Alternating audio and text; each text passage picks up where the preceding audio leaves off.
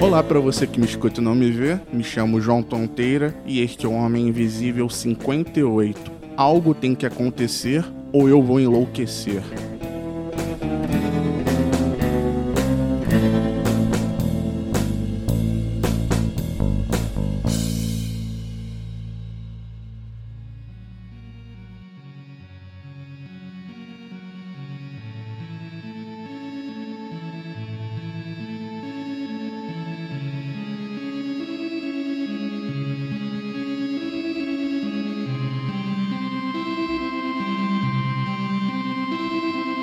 Hoje o episódio vai ser diferente do que eu costumo fazer, pois tenho um convidado.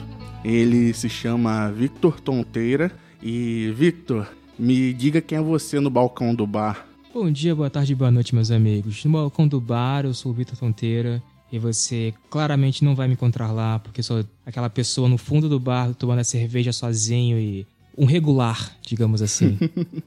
Justo. E para eu fazer uma introdução do tema de hoje, na questão que eu falo que tem que acontecer algo ou eu vou enlouquecer, seria mais ou menos assim: aconteceu alguma merda, a gente tá para baixo, a gente precisa mudar. Seja mudar cortando o cabelo, mudar fazendo uma viagem, mudar fazendo um curso. Eu vou até começar logo, já vou dar um exemplo meu, Vitor. Uns 3, 4 anos atrás aconteceu do trabalho de eu. Eu não merecia a vaga mas chegou uma outra pessoa lá para trabalhar.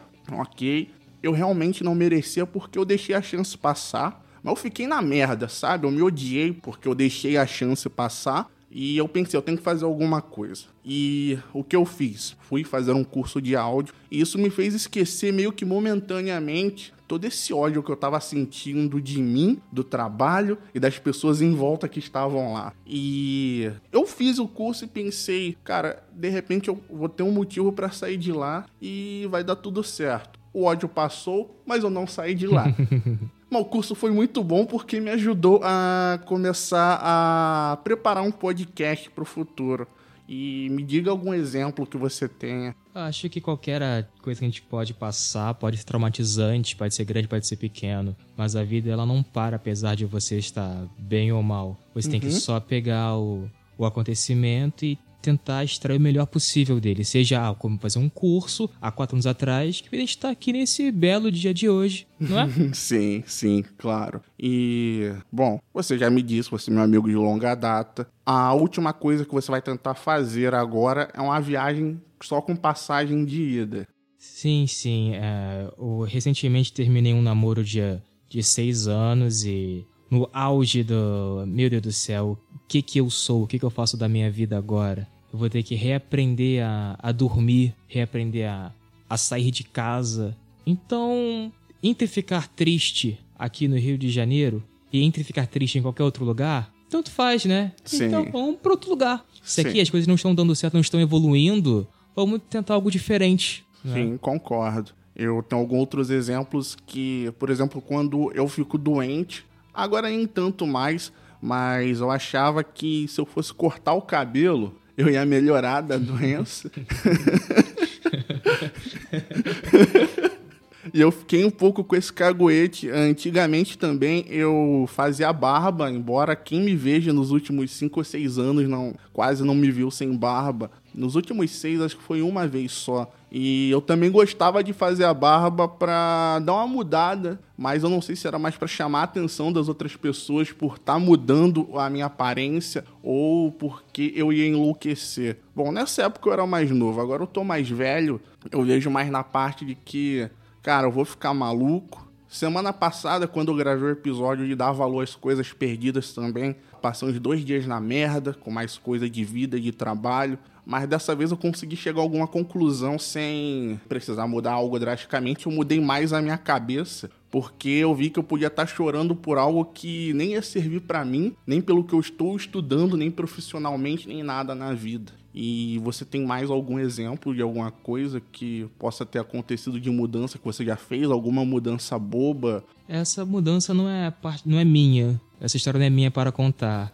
Mas eu tenho uma, uma amiga amiga de longa data também, que ela recentemente descobriu que tinha dois aneurismas. Caralho. Ela tem a minha idade, tem 28 anos. E ela descobriu, tava com dor de cabeça, enxaqueca, e fui no médico. Então, minha senhora, tem não um, mas dois aneurismas. E eu tive já uma experiência de ter um tumor no joelho, que eu operei o joelho, então não posso mais correr para pegar ônibus, por exemplo. Eu tenho algumas limitações físicas. e você só, como eu falei, só aprende a, a viver apesar disso, superar Sim, isso. Concordo. Você começa a dar valor para algumas coisas que você não dava valor antes. Algumas coisas pequenas, como correr atrás do ônibus.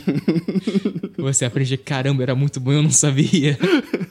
Mas você Concordo. consegue dar um brilho diferente para outras coisas. E é um brilho muito bonito que você aprende e leva pra vida isso.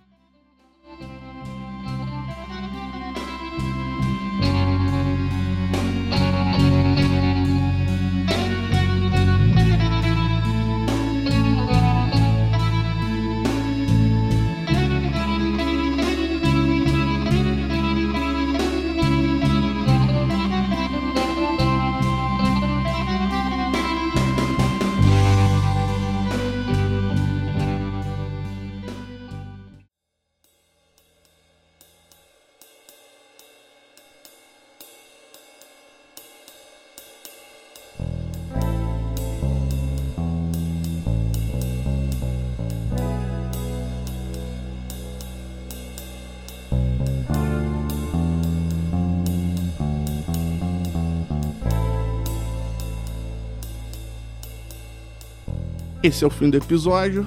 Eu agradeço muito, Vitor, por você ser minha cobaia. Pra você que quer contactar o Homem Invisível, é em arroba Invisível no Twitter ou Instagram. Você escuta os episódios em megafono.host barra podcast barra Homem Invisível, no agregador de sua preferência e no Spotify. Que você tenha uma ótima semana e um abraço. Não se esqueçam de se hidratar bastante nesse meio tempo.